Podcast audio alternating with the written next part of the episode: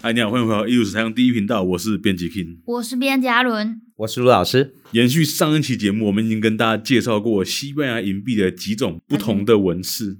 那这一期节目呢，开始我们要跟大家分享一下卢老师在过去研究的案例里面，到底实际上找到过哪些在台湾实际出现的银币。我跟大家讲，啊嗯，就目前哦，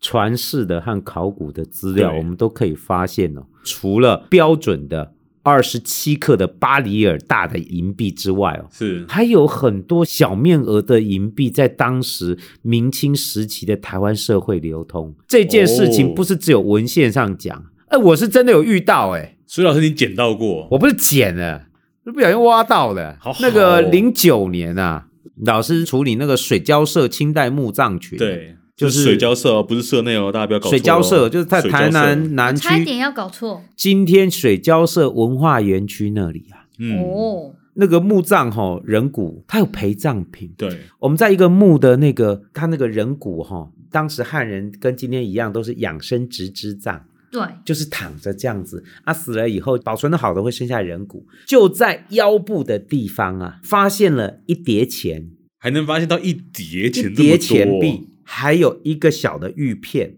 什么东西啊？什么东西？啊、原来是我知道汉人那个文化视死如是生，有欲嘛，那是西，有死那个人是嘛汉代吧？哦，好啦，也没有这么伟大啦。其实就是随葬的时候，他的钱包放在他的裤腰带哦口袋里，所以就在那边、腰就哦拴在他的裤腰带上，有一个小钱包。那个玉片就是拴小钱包的那个纽扣等于我们今天拉链的那个拉链头哦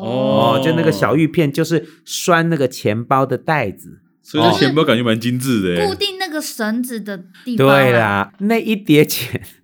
就是钱包里面的钱呐、但是因为那个包包织品就烂掉了嘛，对所以就是那个银币就就地这个集中在那个区域对，。对，就是一堆钱币集中在那里，什么意思？就是包包烂掉，那个我们清理的时候对，把它取到实验室里面，还可以发现钱币的旁边有一些织品的痕迹。哦，还有纤维在就是了。对，没错，那就是那个袖包嘛，钱包嘛。嗯好，然后再在显微镜底下把钱币一片一片的揭开，对，铜钱嘛，嗯就清代的铜钱呐、道光通宝啊，嘉庆通宝啊，对咸丰通宝啊，嗯就清代后期的钱，这没什么啊。结果助理清一清就说，老师有一颗钱没有动，又来了，又又来来了了。个没又有是动没有等一动下，的。那我好奇了，水胶射先挖还是射内先挖？社内鲜蛙。哦，那这次就有经验啦。没有哦不对动，对不对？水胶射鲜蛙，我们是先发现这 个的。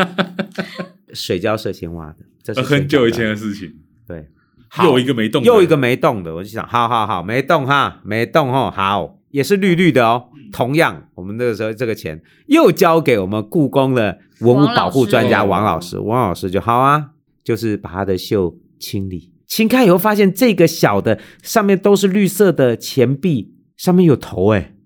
哦，有头。然后也有两个柱子哎、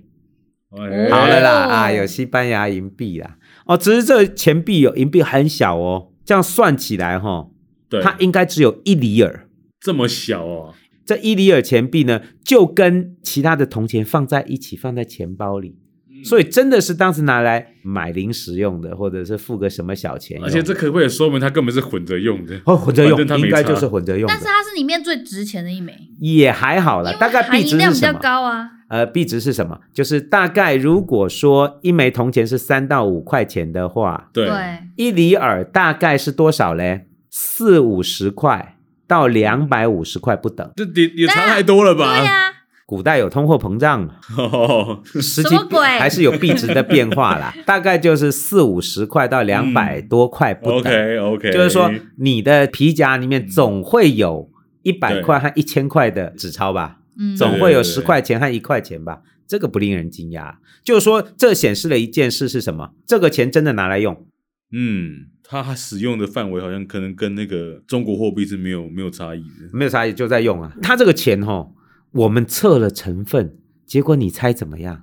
怎么样它？那绿色的就锈得很厉害，就是就铜不嘛对呀、你这银币怎么锈那么厉害？结果我们一测，它的含银量只有百分之二十五啊，这也太惨了吧！所以这只有一个结论，就是什么？假币，假的，哦，假钱。你以为只有现代有假钱哦？哦，古代假钱一堆啊！老师这么多年累积起来，吼，那个西班牙嗯小面额的银币哦，对什么四里尔、二里尔、一里尔，大部分都是都是假的。银量都不足，都是假的。真的还假的啊？所以老师找假币专家，就是说 我我哎、他我们假确实币有雷找达到，对有啦啊就有是啦。哎滴滴滴滴滴，哦，你这没播。我跟你讲，哦，有找到纯的，但是很少。嗯，我们有找到一次的案例，那个含银量非常高，到九十七的都有。哪里？呃，也是在墓葬里找到的，但是呢，假的多啊，假的多哇，假的哇一一堆啊，假的多啊，就是这个在清代的文献是有讲过的，是哦，就是说哈、这种小面额的西班牙银币哦，什么嗯什么二里尔、一里尔这些小钱哦，，对，因为这个都是小银币嘛，嗯所以叫银港。银嘎银角，银角。今天我们台语还会称叫银角对，当时就这么叫金角跟银角，啊，银角哦。然后还有另外一种说法叫巴拉银， 巴拉银， 就是把仔银， 有哦种巴巴拉拉银银的感觉。不是布拉伊啦，巴拉三银。米喜然后哈、 这个三米这个钱哈、经常有假的，嗯在清末那个台湾通史都还有讲啊，说哈、这个钱哦，好多假钱呢、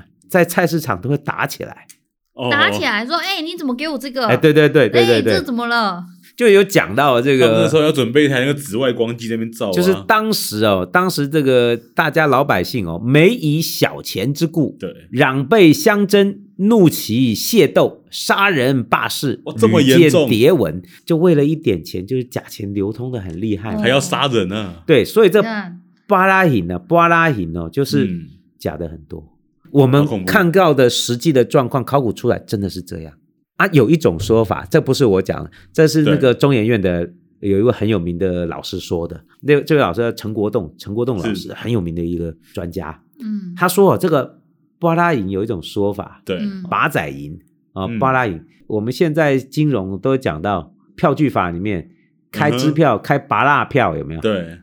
你以为拔蜡票是真的那个香蕉你个拔蜡那个拔蜡啊？哦，不是啊，那拔蜡就是拔蜡啦，就是这个哦拔仔银呢、啊，就是都是假的嘛，原来是这样哦，所以把仔银都是假钱，就是拔蜡票，就是跟拔仔银大概有关。嗯我了觉解，得这是一种说法，就很有趣。嗯嗯嗯我们从考古找到的案例跟传世的，老师用嗯仪器测过，含银量都不高。哎，我知道你有没有稍微研究一下这些假的把仔银是哪里来的？该不会呃西班牙人自己做的吧？没有，没有，没有，当时做假钱的多啦，嗯台湾呐、广东、中国沿海好多地方都做假钱。哎，我前阵子在找资料的时候有看到，就是福建地区有出这个呃银币的模具，哎，然后做假是钱是的西班牙的那种纹饰。你们看，这就是做假钱的吗？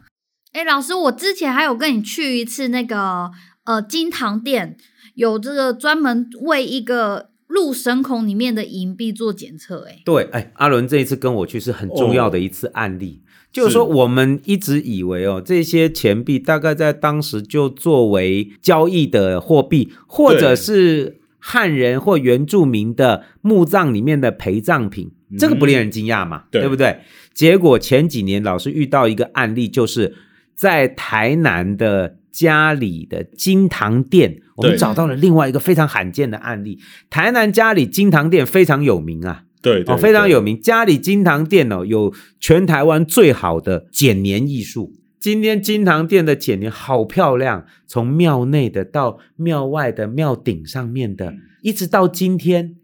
都是台南最重要的文化遗产是哦。那就我们今天讲不是的，我们今天讲的是哈、哦、庙里供奉的神明啊。对，对这个家里金堂殿呢，供奉的是王爷。零二年的时候，那王爷的神像哦，有一些有坏掉，呃，有有要修朽了，所以要针对他的金身来建一些检视，对，做一些看看是不是要整理一下，还是要做修复。结果在其中一个王爷的金身的身体里面，这个王爷是阴府王爷，嗯哦，就在这个王爷神像金身的身体的正中央啊，它有个入神孔。对我们节目里面有好几个专家经常在讲到入神孔，对对对，就是你做这个修复的提升对到你这个神像啊，如果要增加它的神力，神像里面要放东西的。对那个要放宝物的。通常我们说啊，放个命书，嗯，放五谷七宝，哦，七宝这个正常，经常有看到。那个为了要增加神力哦，还会放活物。家里金堂殿阴府王爷像里面拿出来那个活物，他放啊，他放一只鸟哎、哦，所以它放进去的时候是活 的。我们不确定，我们只知道拿出来的时候是死的。 OK，你就看到一个清代的鸟，对， 清代的干掉的鸟，嗯，哦，就可以看到它的羽毛、它的嘴巴，哦，嗯它那个他们还说那个鸟叫嘎铃，嗯是哦，叫摇尾雀，一种小型的哦雀鸟，它就放活物进去，真的厉害哦，放虎头蜂的都有。这个拿出来是放了一只鸟在里面，嗯，哦，除了命书、五谷，还有鸟的那个身体，还放了铃铛，还有钱币。嗯，放钱币不令人惊讶，对各朝钱币都有嘛，什么乾隆通宝、哎，还可以靠这个嘉变式庆年通宝代吗？道光，当然可以啊。嗯我们看最后最晚的那个钱币的年代，大概就是他入宝最的后时代，的，嗯，下线对，差不多就都都可以知道。中间有一枚居然是西班牙银币，连西班牙银币都入神对了，，西班牙银币居然拿来入神了都。哦，嗯，他都会讲英文了。对对对 对对，那我们神像会讲英文啊啊 真，的耶，对他那个上面哎双语交铭流文还没错很清楚呢啊，这个银币没有他哦讲西班牙文才对，哦对，讲西班牙文哦，讲西班牙，通哎，用真的啊，国际通用这个铭文都很清楚啊。De Gratia seventeen De eighty Gratia two，连那个国王的时候，我们看仔细看铭文都看得出来。卡罗拉 third，卡洛斯三世，哦卡洛斯三世的银币铸造的时间是一七八二年，嗯，嗯，呃，一七八二年铸造的，一七对，八瓜二尔迪亚是地名，对不对？军权神兽哦，军犬神兽的意思。哦，或者是奉天承运哦，卡洛斯三世国王，他那两面的铭文哈、保存的都很完整诶。另外一面就写的 Hispan at India，那个阿伦知道， Hispan and Indiano，对对对，要绕一下我那个仅有的西班牙文，是什么呢？西班牙与印度的国王，印度哦，不，他以为的印度就是美洲哦哦呗。哦哦哦，对啊，呀呀，是，对对对对，要么干嘛叫印第安人嘞？对对对对，然后这个钱哦，我们就算了它，哎，不对啊，这个钱又比伊里尔更小啊，是，跟更小一枚啊。还能比伊里尔更小，有，那就是传我来说说伊中里尔，传说中的二分之一里。出现了，哎，那个一称就是二分之一点，因为从文献上我们对看哦，文献上说是四分五厘，换成重量大概就是一克、一点五克或一点七五克，哦，称起来就是那个重量，记录的很准，所以说真的是二分之一里尔的嗯，哦银币啊，那个纹饰都保存的很很完整哦。国王那边比较差了，双层双狮的盾牌跟那个两个柱子，哦，好清楚啊。而且它上面还有一个洞，刚好就在那个盾徽的皇冠的上面。对，那所以这皇个钱哦，看来哦还有打洞，为什么打个洞啊？哎我看着没有在流通，冠就当吊饰，哎，装饰，哦，你有看神力，有在神力，在神像里面肚子里面找到的钱，对，看来就是神明会讲西班牙文了，没错呃神明那个他的那个可能已经有神力的那个概念。这个钱让我们找到这个案例好，嗯，就它不是流通，在台湾人的信仰脉络里，居然还可以找到这个西班牙银币。不过哈、但是对，但是什么东西突然出现一个但是了？我们一定会测一下它的成分嘛，是，就测出听起来来，不太妙诶那个含银量也没有很高啊，又是假的，这个大概四十七、五十一，所以大概就一半的含银量，嗯。这什么意思呢？哎，你这也是个假的，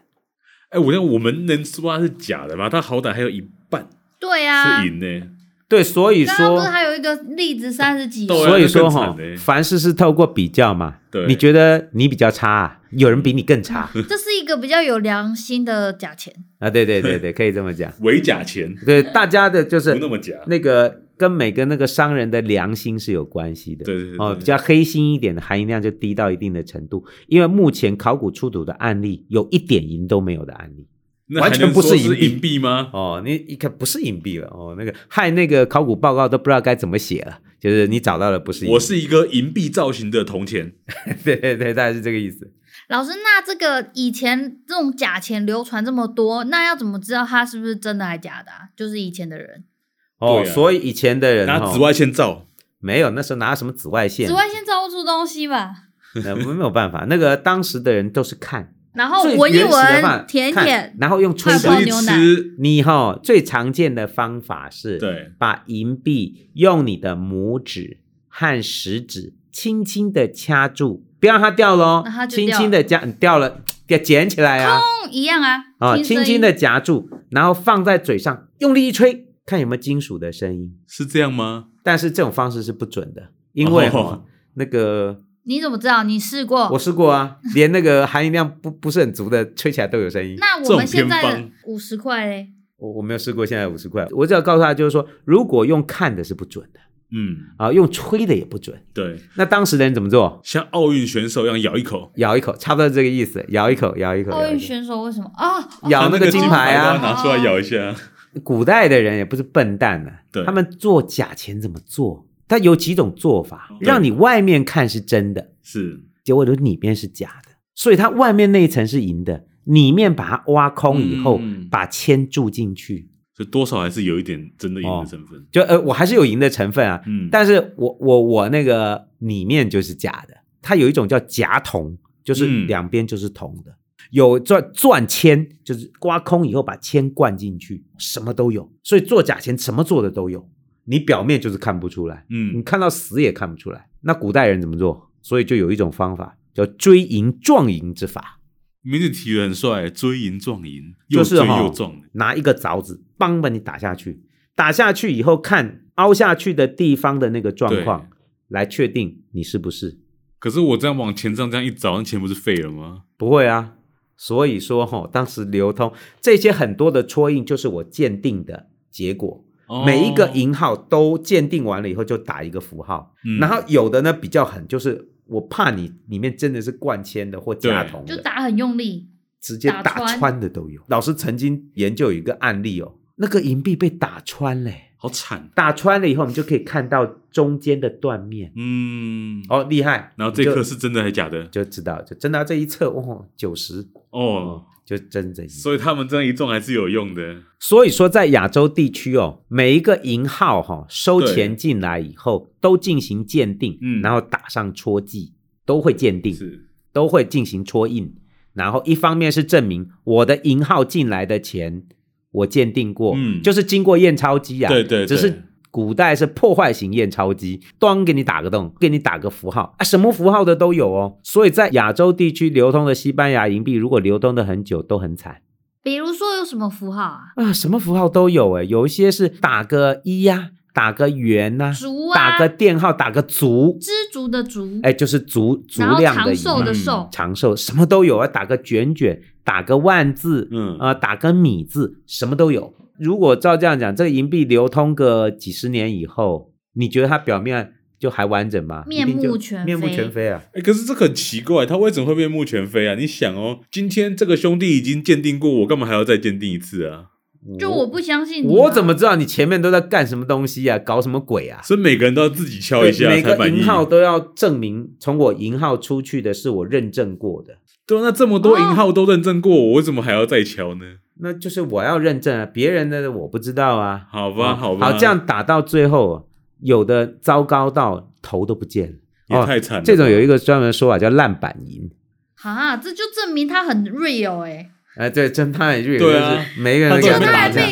被啊还被人家说是烂板银就烂掉，真的什么都看不到。那个老师有研究的那个案例里面有，对，哎，什么都看不清哎，你只看到那个两面上密密麻麻的戳印，可是一测哈、含银量超足，对九不十啊对八。？这么多银号都验证过对，对对对，那所以你看哦，那个长得差的、长得丑的，反而有价值对对对对对对所以你看，我如果是一个清代的少年，我一定去捡这种钱呢、对对对，所以大家觉得说，烂我就要，所以说在当时哈、在台湾地区或在呃闽南地区流通的西班牙的翻银哦，嗯，其实是这样的状况，哦是这样的状况。哇，老师，白银跟贸易的故事真的是永远说不完呢、